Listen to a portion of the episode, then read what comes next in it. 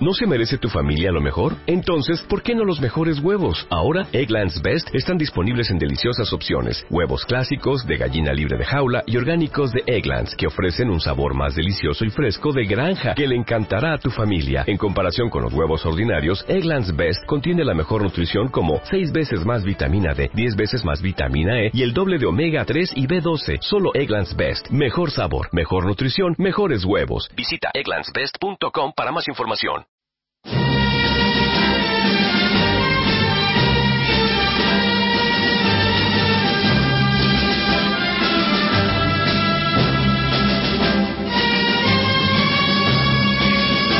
Están escuchando Libertad Constituyente.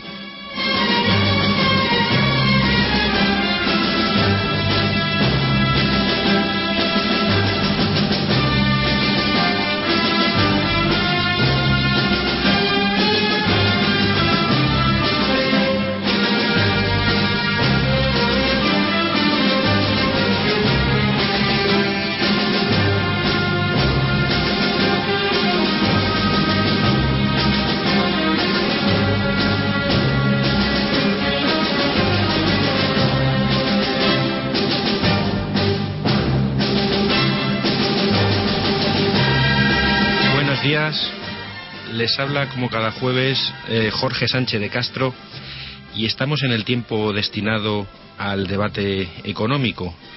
Hoy tenemos que empezar eh, manifestando nuestro acuerdo con lo declarado ayer por el presidente del Gobierno en el Parlamento. Lamentablemente no hay rastro de brotes verdes. No obstante, nosotros sí tenemos em, un motivo de, alegría, pues hoy eh, se reincorpora a estos micrófonos eh, un gran tribuno, eh, don Roberto Centeno. Buenos días, don Roberto. Buenos días. Al mismo tiempo nos acompaña, eh, como cada jueves, eh, desde Santiago de Compostela, don Miguel Ancho. Buenos días, don Miguel. Buenos días.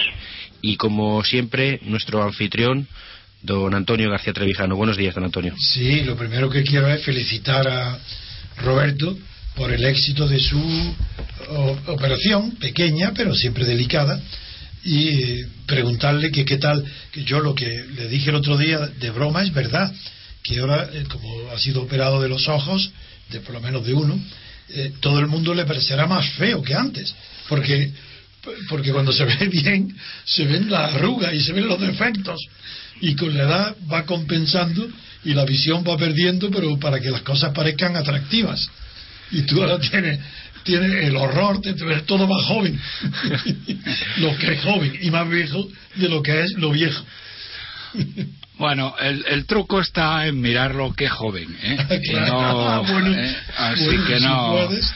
No hay nada. Por lo demás, muy bien y, y nada fenomenal. y te va a operar del otro o no Sí, claro, lógicamente, porque eh, estaba explicando que el ojo que antes era el, el- el malo, ahora es el bueno, y el que era eh, antes bueno, pues ahora se ha convertido en malo. Naturalmente, Así que dentro de 15 o 20 días, pues... Pero yo eh, tengo un oculista extraordinario para recomendarte que te va a operar de balde. ¿Sabes quién es? El Assad, de Siria, el, pre- el jefe del Estado, era Ah, oculista, ¿eh? sí, yo sí, estaba sí. en Londres. Joder. Así que ahí te- como para dejarte operar por, por el Assad. ¿eh?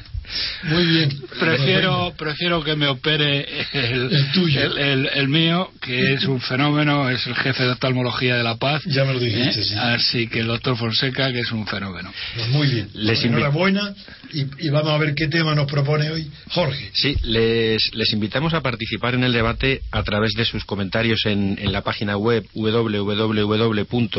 www.diariorc.com y a tal efecto también les informamos que los comentarios eh, de don Roberto y del resto de participantes en las tertulias estarán colgados en la red al final de los, Pero de no los todo, debates. no todo, porque es solamente una selección, ¿no? Correcto, de exactamente. los textos más claritos, más y re- y redactados bien para que no no es igual el lenguaje oral que el escrito. Que darán pie, don Antonio, para que luego nuestros oyentes hagan sus aportaciones que consideren de, de interés. Sin duda, claro, porque ahí, ahí pueden comentarlo, claro. Pues don, Además ellos mismos, los autores, tienen la satisfacción de ver cómo son entendidos y, y los comentarios que suscitan. Exactamente, don Antonio. Pues queremos empezar, don Miguel, don Roberto, por hacer un análisis de las intervenciones que se produjeron ayer en el Congreso de los Diputados, tanto por el Gobierno como por parte de la oposición, respecto esencialmente a que las ciertas medidas de ajuste serán contenidas, estarán contenidas en los próximos presupuestos generales del Estado. Don Roberto. Bueno, vamos a ver. El, eh, ayer eh, realmente fue un paseo triunfal para el señor Rajoy, porque claro, se encontró con un líder de la oposición, el señor Rubalcaba, que eh, bueno, pues no era enemigo para él, que además fue tan increíblemente, increíblemente eh, estúpido de dedicarse, porque es lo único ya que es capaz de hacer, dedicarse a, ir al anecdotario y al chascarrillo y realmente eh, Rajoy, pues, eh, en fin, le, le dio hasta en el carnet de identidad. Esto no quiere decir, ni mucho menos, que haya una serie de cosas eh, que en, la cual podía haber incidido la oposición, pero que no lo hizo. Eh, una vez más, la que realmente estuvo especialmente brillante fue Rosa Díez, que le recordó una cosa que es muy importante al, jefe de gobierno, eh, en la cual le dijo que no es lógico, no es coherente y no es de recibo el que el señor Rajoy defienda en Bruselas una política fiscal unificada en Europa y en España esa política fiscal unificada no tenga lugar. Es decir, aquí hay una región, mejor dicho dos, que son el País Vasco y Navarra, que tienen un régimen fiscal absolutamente inaceptable y que les hace estar en una situación en la que en números redondos pagan 9.000 millones de euros menos de lo que tendrían que pagar si estuvieran en el régimen común. Lo cual no quiere decir que los ciudadanos vascos paguen esta cantidad de menos. No, no. Esta cantidad se la embolsa el gobierno vasco, o mejor dicho, se lo embolsan las diputaciones vascas y, en concreto, eh, ahora, desgraciadamente, una de Proetarras en Guipúzcoa, gracias al, al Partido Socialista. Bien, entonces, esto es lo primero. Oiga usted, señor Rajoy, si usted está predicando que eh, debemos ir a una situación de unidad fiscal que es absolutamente imprescindible por otra parte y no podemos estar más que de acuerdo empiece usted empiece usted haciendo su trabajo en su propio país. Y lo malo no es que el señor Rajoy no haya hecho su trabajo en su propio país. Lo malo es que no tiene ni la menor intención de hacerlo. Todo lo contrario todo lo contrario. Ahora mismo está en discusión ¿eh? el chantaje permanente de los eh, separatistas de CIU que lo que están pidiendo es exactamente un régimen de privilegio fiscal como el que tiene el País Vasco, lo cual afortunadamente para España es imposible porque no podríamos sobrevivir y para eso es mejor que eh, se hagan independientes eh, y que vayan a vender sus productos y vayan a instalar sus empresas en el Kazajstán, porque desde luego en España, en el resto de España no las podrían instalar, ni tampoco en la Unión Europea, donde, como vamos a hacer con Escocia en caso de que, de que votaran la independencia, que no va a ser así, España ya ha dicho que se opondría a que Escocia entrara en la Unión Europea. Bien, ¿y qué está pasando con Cataluña? Pues con Cataluña lo que está pasando pues es lo mismo, que Rajoy, con una cobardía increíble, ¿eh? el señor... Eh, me, refiero a lo que ayer se habló en el Parlamento, el señor ministro de Educación, el señor Debert, había dicho muy ufano que iba a obligar a que los catalanes, vamos, que en que la Generalitat cumpliera la ley y la Constitución, es decir, que el, castellano fuera enseñanza vehicular. El señor Mas ha dicho que eso es una línea roja que no se puede traspasar. ¿Y qué ha hecho el señor Debert? ¿Y qué ha hecho el señor Rajoy? Pues se han bajado los pantalones. Y ayer el señor Debert no dijo ni pío de la normalización, vamos, de la obligación que tienen los catalanes de cumplir, eh, de cumplir con la ley y la Constitución, eh, sino todo lo contrario. De nuevo tuvo que ser un parlamentario de UPyD el que le dijera, eh, oiga, ¿y esto que había dicho usted, qué pasa con ello? dice, bueno, no, no, bueno, sí, no, si es una cosa que no se nos olvida. ¿Cómo que no se nos olvida, señor Deber? Tiene usted más cara que espalda. Usted se ha bajado los pantalones miserablemente. Y esto es increíble cuando resulta que el gobierno de separatista de CIU depende totalmente económica y políticamente para sacar los presupuestos, en este caso, ¿eh? del señor Rajoy. Y el señor Rajoy no está ejerciendo su función. Por cierto, el señor Rajoy, muy, muy destemplado, porque la única que le puso nervioso fue eh, Rosa Díez, le dijo, oiga, que yo defiendo la unidad de España tanto como usted. Mentira, señor Rajoy, usted no está defendiendo la unidad de España. Usted está permitiendo que en Cataluña se incumpla la ley y la Constitución y sigue haciéndolo.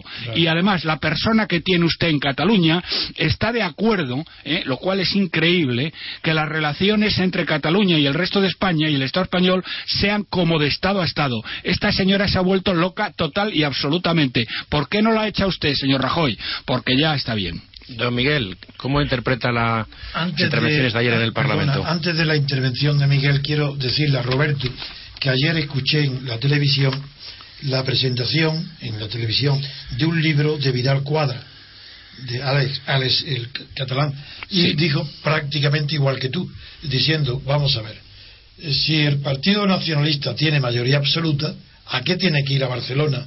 ¿Para darle qué? ¿La coba y adular a los nacionalismos?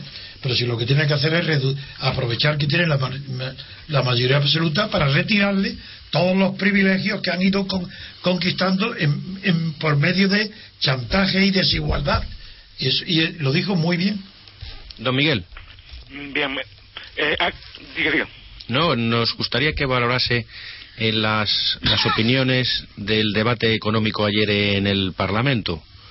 Bien, a mí me estaban discutiendo ahora del, del, foralismo. Yo soy un defensor del foralismo. ¿eh? Que, con el foralismo no tiene nada que ver. decía que era la aportación más grande a la, de la teoría política hispana de todos los tiempos. Hombre, eh, eh, eso es defender, eso es de, perdón, eso es defender el medievo, ¿eh? Sí, sí, yo soy medievalista, sí. la, eh, Europa triunfa por la Edad Media, porque Europa en la Edad ah, Media divide en 400 estados. Eso implica, por ejemplo, que no pueda haber abuso a gran escala, que la moneda tiene que ser sana y que los impuestos tienen que ser bajos. Porque si un, si un, si un país sube mucho los impuestos, rápidamente lo, lo, a los demás. El problema de China fue estar unida, precisamente, porque en cuanto unieron papel, moneda, impuestos altos y despotismo, es decir, eh, sí que defiende el medievo en muchos aspectos. muy bien, muy bien. Eh, pero, pero aparte de esto, más que eso, de, eso, me interesaba más el tema del, del déficit. Correcto. Mm, ¿No? De que lo que fue, lo que comentó Rosa Díez. Rosa Díez mm, puede gustarles en otros aspectos, pero a mí no me gustó lo que dijo ayer. Es decir, están hablando ya de relajarlo, de relajar la presión. Aunque no se pueda cumplir el objetivo del 4,4% de, de déficit, no se debe relajar, no se debe decir que hay que ceder. A lo mejor al fin de año pues no se consigue ese objetivo, pero de entrada no se puede decir que vamos ya a aflojar la cosa, sino no vamos a ser creíbles. Y creo que el discurso que está, que está imperando en todos los partidos, igual que en Grecia, es el que hay, que aflojar la, presión sobre, sobre el déficit, cuando es uno de los grandes, de los grandes cánceres de la, de la economía española, el déficit público. Pero don, don, Miguel y don Roberto, les planteo la, la, cuestión esencial que incluso el pasado martes también se, se, tocó. La cuestión es que la ortodoxia económica puede ser necesaria, pero eh, el consentimiento popular a esa ortodoxia, ¿es necesario contar con él o no? Porque si se cuenta con ese consentimiento, eh, la experiencia de Grecia nos acredita que no se obtiene. ¿Qué opina usted, don Roberto? No, vamos a ver. Eh, esto, bueno, el tema de Grecia es un tema eh, muy particular. Los griegos son una panda de golfos que no hay por dónde cogerlos. Y me explico. Miren ustedes, los griegos, los griegos tienen eh, activos públicos, refinerías, puertos, aeropuertos, redes eléctricas, centrales eléctricas, que tienen un valor de 300.000 millones de euros. Lo que hace cualquier país cuando tiene una deuda muy importante es privatizar todas eh, vender estos activos públicos, es decir, privatizarlos eh, para pagar sus deudas. ¿Qué han hecho los griegos? Han dicho, no vendemos ni un chavo. Eh, dice, y no lo vendemos porque eh, como los precios están ahora bajos, lo vamos a malvender. Bueno, a eso les dijeron, bueno, hagamos un fideicomiso en Luxemburgo y queda eso como garantía de, eh, del dinero que ustedes deben, ni hablar. Bien, eh, y siguieron amenazando y chantajeando a los europeos. Eh, o nos dan dinero o nos hacen una quita o nos salimos del euro. Bien, ¿qué pasa? Les hacen una quita del 50%, señoras y señores. La mitad, les perdonan la mitad de la deuda a esta panda de golfos que tiene dinero de sobra para pagar y no quiere en, en todos estos activos. Bien, Y llegan y dicen, bueno, pues vale. Eh, bueno, pues no, tampoco. Ahora queremos más y les hacen una quita del 70% a esta panda de golfos. Y dicen, bueno, pero tienen ustedes que hacer estas y estas, estas reformas. Y ahora dicen que tampoco. Hombre, que se vayan los griegos de una santa vez, eh, que se vayan del euro y que se busquen la vida ellos solitos, porque esto es un chantaje absolutamente inaceptable. Bien, esto es lo primero que quiero decir respecto del, del caso griego.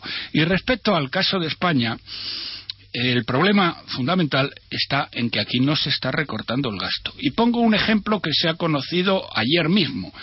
Eh, Extremadura. En Extremadura ha ganado el PP y se ha supuesto que se suponía que iban a hacer un recorte verdaderamente drástico.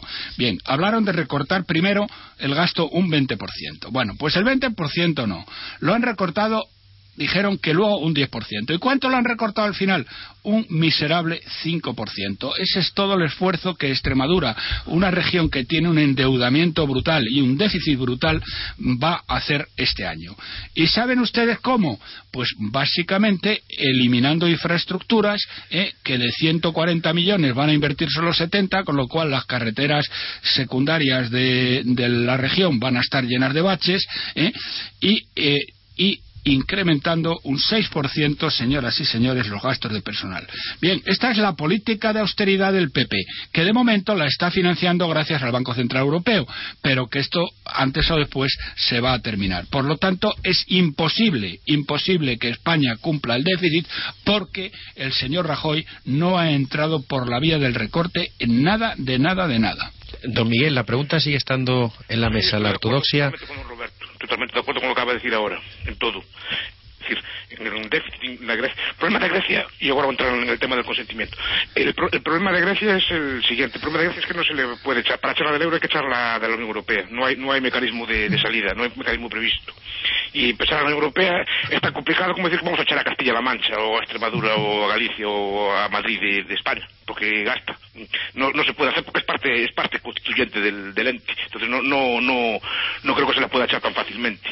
Pero aparte que sería, bueno, en sería un desastre. Pero bueno, pero lo, lo que mm, lo que planteaban es el consentimiento. Vamos a ver, el consentimiento político es una cosa y la ortodoxia económica, claro que es otra. Es decir, pero si un, si un país, eh, pero yo creo que el poder siempre no puede derrotar la ley económica. Al final, por un, país puede empeñarse, por ejemplo, en hacer el fuchi, el fuchi de, de, norte, eh, de Corea del Norte. No, vamos a implantar el fuchi en Galicia o en España, vamos a implantar el fuchi, vamos a implantar el fuchi. Pero el fuchi no puede ser implantado, sería, sería un desastre económico. Por mucho que nos, nos empeñemos en implantar algo, eso es un, eso es un desastre. Y lo estamos viendo en Grecia. Es decir, por mucho que el pueblo diga una cosa, al final el pueblo no puede derrotar la ruina que están haciendo. O sea, por decreto, por ejemplo, no se puede decir que las pensiones van a ser de 100.000 euros para cada español. Por decreto, porque lo diga la ley. La ley no está por encima de la, de la realidad económica, ¿no? Entonces, por mucho que se, que se empeñen, al final no van a no van a poder conseguir nada. Lo que sí que van a conseguir es, es, destrozar la Unión Europea y, bueno, y, chantajearla mientras puedan, claro. Pero entonces, don Miguel... Lo llevan haciendo siempre desde el principio, ¿eh? Pero entonces la, democracia, en términos, en, cuando hay en juego una decisión económica, deja de tener sentido. Pues, pues sí, claro.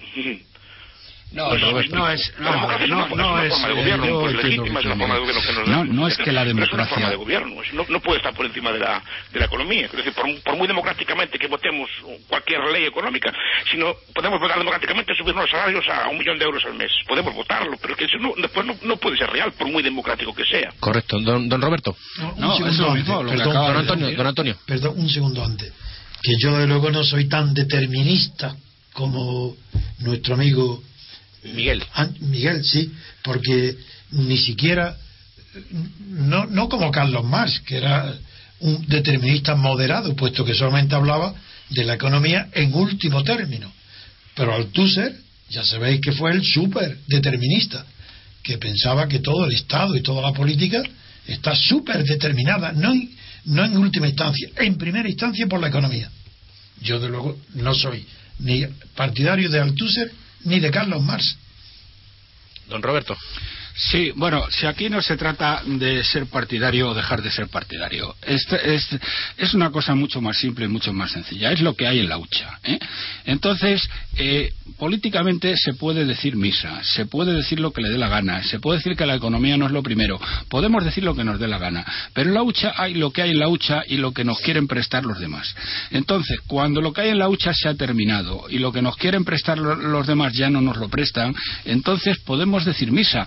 Eh, como dice don Miguel, podemos decir que queremos sueldos de un millón, podemos decir que lo que nos dé la gana, pero eso es metafísicamente imposible. Pero el tema es peor, porque cuando es un Estado, el problema, lo que ocurre fundamentalmente es que lo que estamos haciendo y lo que se está haciendo con el despilfarro que se está generando en estos momentos es que se está comprometiendo a las generaciones futuras. Es decir, nosotros ahora mismo estamos gastando el dinero de nuestros hijos y de nuestros nietos.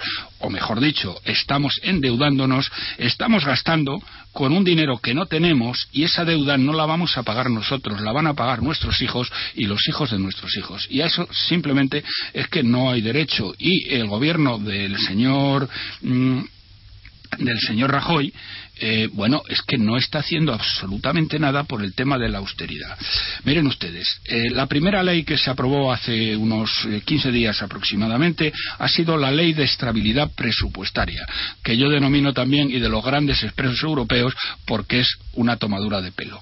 ¿Y qué dice la ley de estabilidad presupuestaria? Pues en la letra grande lo que dice es que es que mm, es que las eh, autonomías, y es decir, las, las, distintas administraciones del Estado, pero fundamentalmente eh, comunidades autónomas y ayuntamientos, que es donde está el grueso del despilfarro, eh, tienen que tienen que igualar los gastos a los ingresos en el año 2020, señoras y señores, en el año 2020. Esto quiere decir que hasta el año 2020 esta panda de irresponsables van a seguir gastando, si es que tienen dinero, eh, eh, por encima de lo que ingresan sin ningún tipo de problema. Y como no tienen dinero, ¿qué es lo que está haciendo el señor Rajoy? Pues transfiriéndoles dinero del Estado, de un Estado totalmente empobrecido, donde ya los ministerios no tienen ni un euro para financiarse, ni las instituciones del Estado, y expoliando a los españoles. Eso en la letra grande. En la letra pequeña, lo que dice es que hay que hacer dos cosas. Hay que reformar, buscar un sistema de sostenibilidad de las pensiones. ¿Y qué quiere decir eso, señoras y señores? Que las pensiones van a bajar. Probablemente empezarán por un 10% y luego seguirán con un 20%. Eso es lo que el Partido Popular llama la ley de sostenibilidad de las pensiones. Y claro, naturalmente, para hacerlas sostenibles, como ya no hay dinero, lo que van a hacer es recortar las pensiones. Pero no van a recortar los gastos de las autonomías. No van a hacer que los vascos y navarros paguen impuestos. No, no, no, no. Van a recortar las pensiones a la gente. Y luego después, la segunda ley es lo que llaman la ley de, mm, de, financiación de grandes servicios básicos. ¿Y qué quiere decir la ley de financiación de los grandes servicios básicos? Pues que van a tener que pagar ustedes, aparte de lo que ya pagan a través de los impuestos, por la sanidad, por la educación y por el uso, por el uso de las autovías ¿eh? que han sido financiadas con su dinero y ahora además van a tener que pagar, lo cual es de traca. Ya van a tener que pagar más por el agua, etcétera, etcétera. En pocas palabras, lo que está haciendo el PP en tema de austeridad, es decir, no hay ningún problema, pueden seguir ustedes gastando más de lo que ingresan, y esto no estoy exagerando, es lo que textualmente dice la ley de estabilidad, hasta el año 2020. En el año 2020 nos podemos haber muerto todos. ¿eh? En el año, hasta el año 2020. Y eh, por el contrario, vamos a expoliar al máximo posible a no solo ya la clase media, sino a todas las clases sociales. Vamos a rebajar las pensiones, ley de sostenibilidad, vamos a incrementar todos los dineros que tienen ustedes que pagar por otras cosas que ya han pagado, ¿eh? pero que tienen que pagar de nuevo por la sanidad, por la educación, por las autovías, por el agua, etcétera, etcétera. Y claro, esto no hay quien lo sostenga. Don Miguel, sus comentarios y, y don Antonio, ¿quiere intervenir? No, simplemente que yo creía que con mi anterior intervención, que siempre procuro ser brevísimo, se me había entendido. He visto que no, y por tanto aclaro que eh, me refiero a que la situación tan dramática en que se encuentra no solo España, sino toda la Unión Europea, el euro, eh, que sin solución política no se resuelve la situación económica. Eso es lo que quería decir. Perfecto. Eh, don, don Miguel. Hombre, eso tiene razón, pero la decisión política tiene que, tiene que ir en la vía de lo que apunta el profesor Centeno, de, de, Sin de- duda. de reducir el gasto. Lo apruebo, lo Porque no es apruebo. solo equilibrio, ya lo creo, ya lo apunté alguna vez, no es solo equilibrio. Sí. El problema no es el déficit, Sí. el problema es el nivel de gasto, porque equilibrio presupuestario podemos darse a cualquier nivel de gasto. Que Sí. O podemos incrementar el gasto público un 20% y exprimir todo a to- al máximo para tener, a subir los impuestos más para tener un 20%. Ahí el equilibrio en ese nivel no sería bueno. Y el problema no solo, no solo que estamos hipotecando el futuro, no, no solo estamos hipotecando el futuro, el problema es que estamos hipotecando el presente. Es decir, el, gasto que estamos haciendo, gasto público, no es gasto futuro. No estamos quitándole nada a nuestros hijos porque nuestros hijos no tienen nada. El problema es que estamos gastando los escasos ahorros que hay ahora, lo estamos de- detrayendo, cambiando gasto de inversión en, empresas nuevas, en, crear en comprar máquinas, en, comprar, en crear nuevas industrias, que hay muchos sectores potentes, estamos gastando el dinero de inversión, lo estamos gastando en consumo corriente, en, en- en pagar parados por, por culpa de una mala política laboral y por culpa de, de muchas otras malas políticas. Es el, el grave drama. Aparte de que ese gasto tendrá que ser pagado en el futuro, el problema es que estamos gastando el dinero de hoy, el dinero que podría valer para salir de la crisis, lo estamos gastando en consumo corriente y tiene razón también primero. Eh, creo que son un poco críticos con las autonomías. Yo a lo mejor será porque vengo de una que mientras el Estado central estaba gastando y despilfarrando a mansalva aquí estábamos haciendo recortes. Ya dos años antes de, de- del plan E, aquí desde, desde que está el gobierno del PP aquí no sé cómo será en otras partes de España aquí está haciéndolo bastante bien. Es decir que empezó recortando bastante duramente. Decir, mientras el gobierno español no daba ejemplo decir, muchas veces se critica la autonomía y el, Estado español desde luego no le daba un ejemplo bueno a las autonomías ¿eh? es decir que tampoco es el Estado central el que da- y sigue sin dar ejemplo ¿eh? En ese aspecto Les- y después el, el- el tema de las, de las pensiones. El tema de las pensiones es, es muy interesante porque el tema de las pensiones ya es de raíz malo.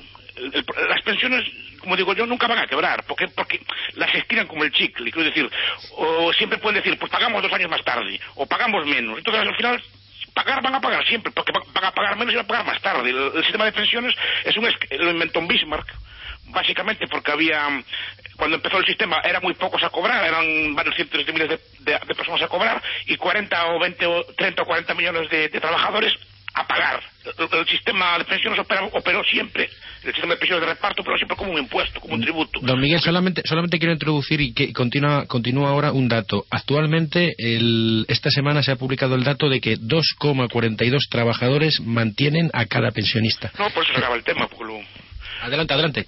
Sí, no, que es, un sistema que, por base demográfica se va a caer, aparte del, del, problema del desempleo del sistema de seguridad social que, hace que la seguridad social entre puntualmente en déficit, por edad, por retraso de, incorporación de, de, la- de los jóvenes al, trabajo y por el descenso de la natalidad, que el sistema de pensiones está condenado a, una extinción lenta. No, no tanto una extinción, sino que cada vez será más tarde y cada vez será con menos dinero. Es, es un sistema que es muy parecido, es, el- es un esquema de Ponzi, como saben los, los oyentes, un esquema de Ponzi eh, básicamente en esencia. Y fue, y fue un sistema concebido básicamente para recaudar tributos.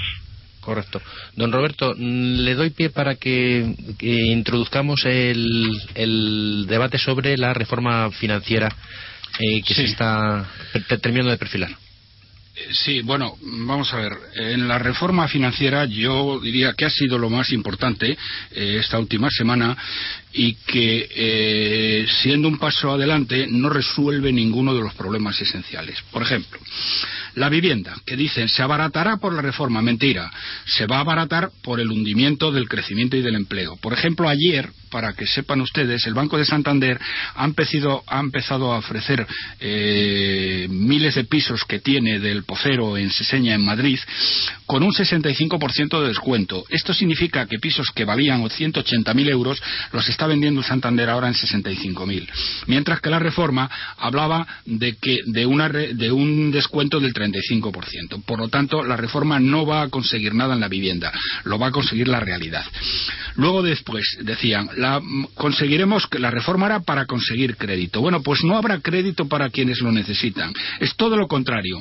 Las entidades van a recibir decenas de miles de millones de ayudas públicas porque es mentira, rotundamente mentira que no vaya a costar nada. Nos va a costar decenas de miles de millones ¿eh? y no van a tener que dar ninguna obligación. El señor eh, de Guindos dijo el jueves pasado, nos vendió hace una semana, de que eh, iban a estar obligadas a dar crecimiento. ¿Y qué ha pasado? Que en el BOE esa obligación ha desaparecido. Solamente tendrán obligación de intentarlo dentro de tres años. Pero luego el, problema mayor, si quieren, es que no se recupera la solvencia del sistema. Y no se recupera la solvencia del sistema porque lo que han hecho es demasiado poco y es demasiado tarde. ¿Por qué es demasiado poco? Porque 50.000 millones de euros que dicen que tienen que poner, que al final no los ponen ellos, la mitad los ponemos nosotros, es una cantidad irrisoria. ¿Por qué es irrisoria? Porque el crédito a residentes del sistema bancario español es de 1,9 billones de euros y nos, nos vienen a contar ahora que el 2,6% de ese crédito total es todo el problema. Pero bueno, ¿pero qué broma es esta, señores? Si solamente el suelo representa casi 100.000 millones y luego las filiales creadas con las cajas para aparcar todo el riesgo inmobiliario, esconderlo, las han ignorado. Pero, y luego sobre todo es que es demasiado tarde. Y es demasiado tarde porque el problema ya no es solo del crédito promotor, que es el único que contempla la ley, sino que hemos entrado en una nueva fase de desplome económico donde ya nadie paga a nadie, empezando por el Estado. La morosidad está disparada. Ha subido a 220.000 millones en los últimos 12 meses. Entonces, este es un problema que no hay por dónde cogerlo. Y finalmente, miren ustedes, una reforma que permite que entidades inviables como Bankia, a quien el, el, presidente del BBVA califica de un problema para España, o Banca Cívica, se pueden mantener ficticiamente, eso no es una reforma, es una broma. Pero luego, y termino, ¿qué reforma creen ustedes que puede llamarse a una reforma en que los responsables de la ruina siguen en sus puestos y con sueldos multiplicados? Porque luego después nos engañan y dicen, no, es que les limitamos los sueldos a 600.000 euros, lo cual es una estafa, señoras y señores. ¿Y por qué es una estafa? Porque la parte más importante en el salario de estas gentes no es el sueldo, son los bonus, ¿eh? por su excelente gestión. Los bonus los deciden ellos mismos. Entonces, da igual que les limiten el sueldo a 600.000 euros porque por bonus pueden cobrar dos o tres millones de euros. En definitiva, una tomadura de pelo y que además, por sobre todo un empeño eh, del don Mariano de mantener, de no cerrar ni una sola entidad de las muchas y muchas que están eh, quebradas eh, y que van a intentar mantener con nuestro dinero poniendo en riesgo cierto a través de lo que se llama mm, de lo que de lo que se llama esquema de protección de activos o ayudas del FRO que jamás van a poder devolver que van a suponer casi 100.000 millones de euros que le van a quitar a un pueblo cada vez más empobrecido y más engañado. Don Miguel, ¿cómo Yo, valora an- la perdón, reforma financiera? Perdón, antes quería preguntaros dos preguntas que creo que los oyentes se hacen eh, después de las últimas intervenciones de los ministros de, Economi- de ministros de, de Economía, de, de Guindos. Una, dice literalmente eh, que la venta de pisos, que él cree que se van a hacer, pero yo eh, pienso igual que ha dicho Roberto, que se, que se harán los que se pongan en la realidad, no los precios que ponga la, la- la ley con la reforma, ha dicho que con esa liquidez los bancos podrán iniciar el dar créditos a los particulares y las empresas. Y yo digo, ¿pero cómo? La pregunta que hago, pero no están obligados los bancos, no, van- no destinarán la banca ese dinero a, a pagar sus déficits de eh, sus deudas.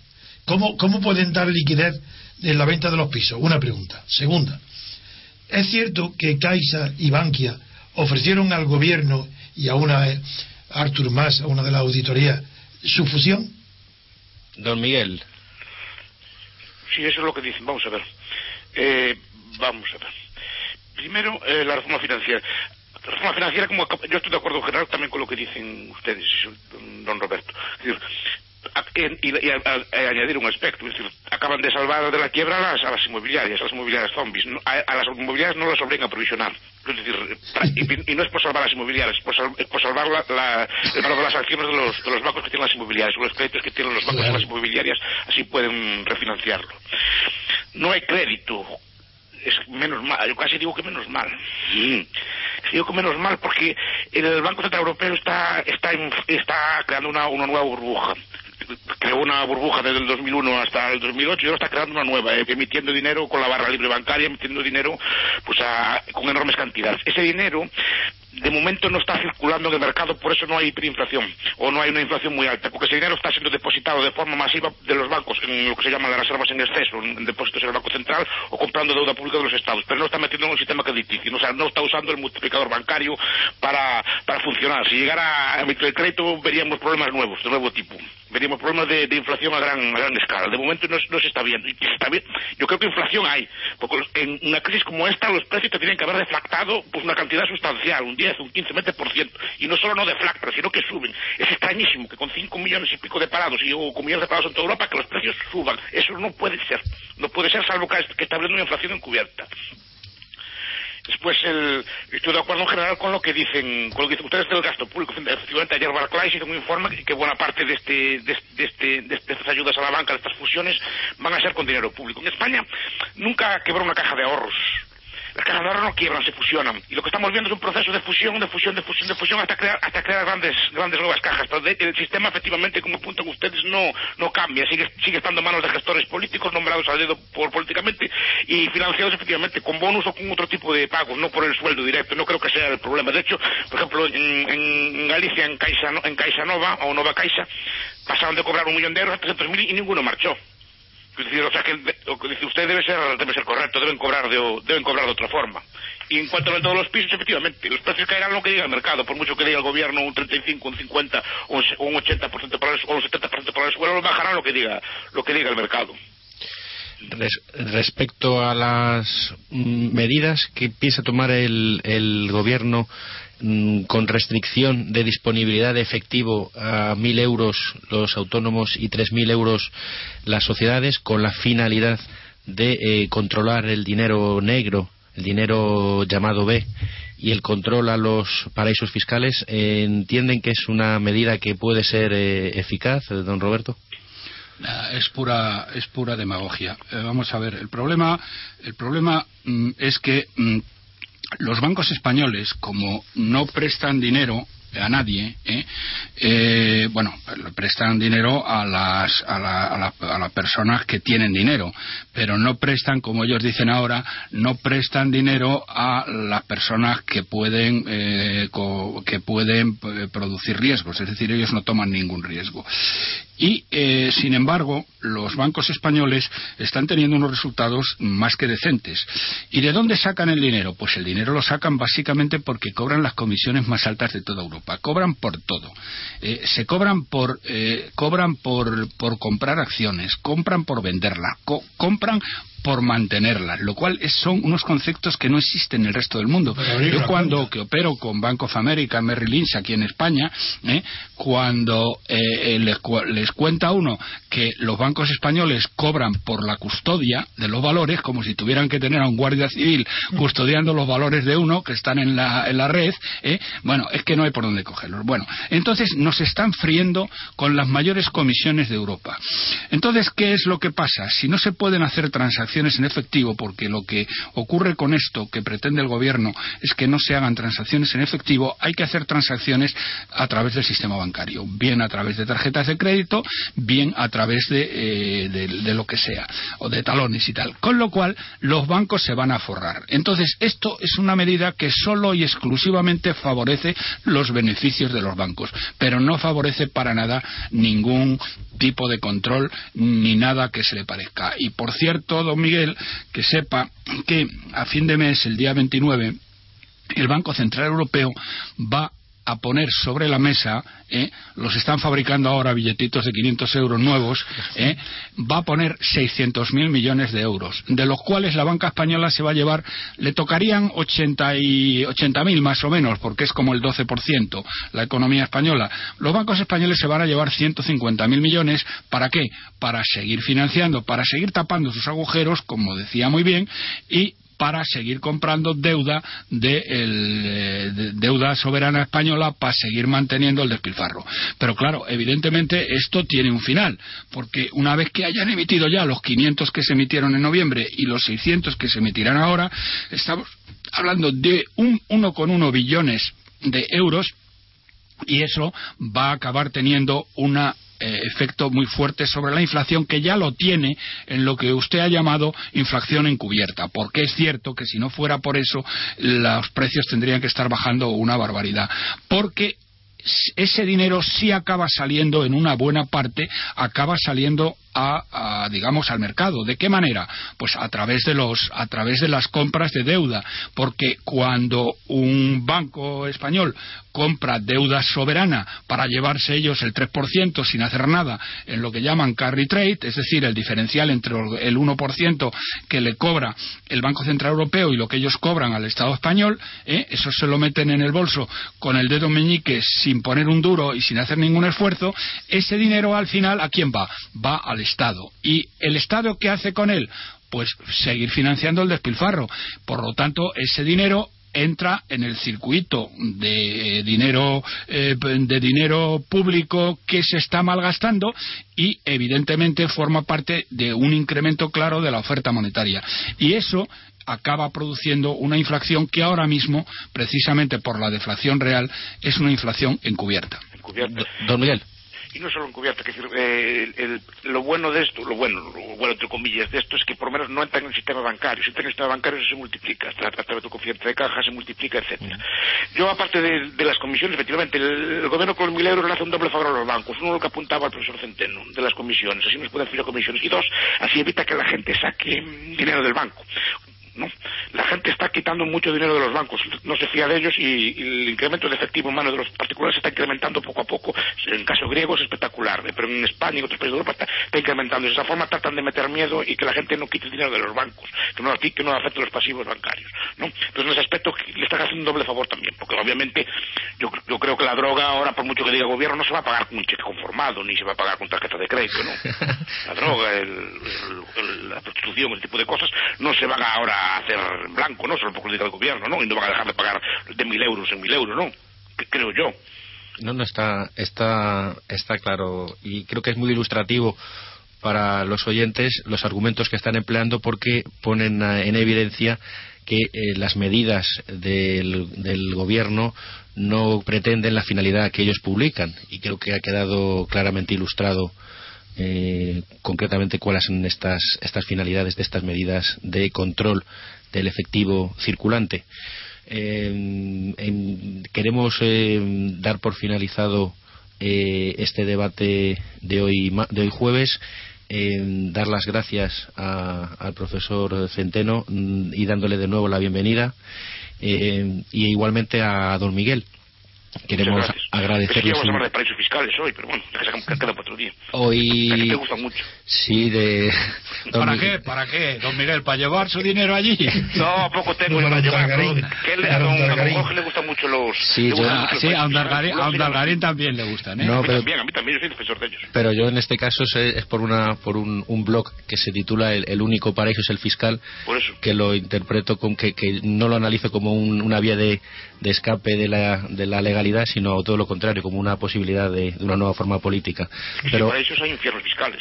Correcto, correcto, don Miguel. Pero bueno, nos da la oportunidad para que la próxima semana podamos hablar de ello. Don, don, Miguel, muy amable, muchísimas gracias desde Santiago. Muy amable. Y don Antonio. Un abrazo a los dos y, y mis enhorabuena a Roberto por su estado de salud. Muchas gracias, muchas gracias, Antonio. Y nos vemos el martes. Bueno, nos vemos. yo, vamos a ver, la semana que viene yo desgraciadamente me voy a ir a esquiar, si no os importa. y, voy a tirarme la semana esquiando, que es la semana blanca, y voy con mi hijo a esquiar. ¿Tú esquías? ¿Eh? No, yo esquío muy poco, pero mi hijo sí esquía y mi mujer. Ah, ¿eh? pues eso está estupendo, que estés con tu hijo y tu mujer. Bueno, muy amable y les buscaremos a un sustituto tuyo y les, les, invitamos a participar en la, en la página web www.diariorc.com. Buenos días.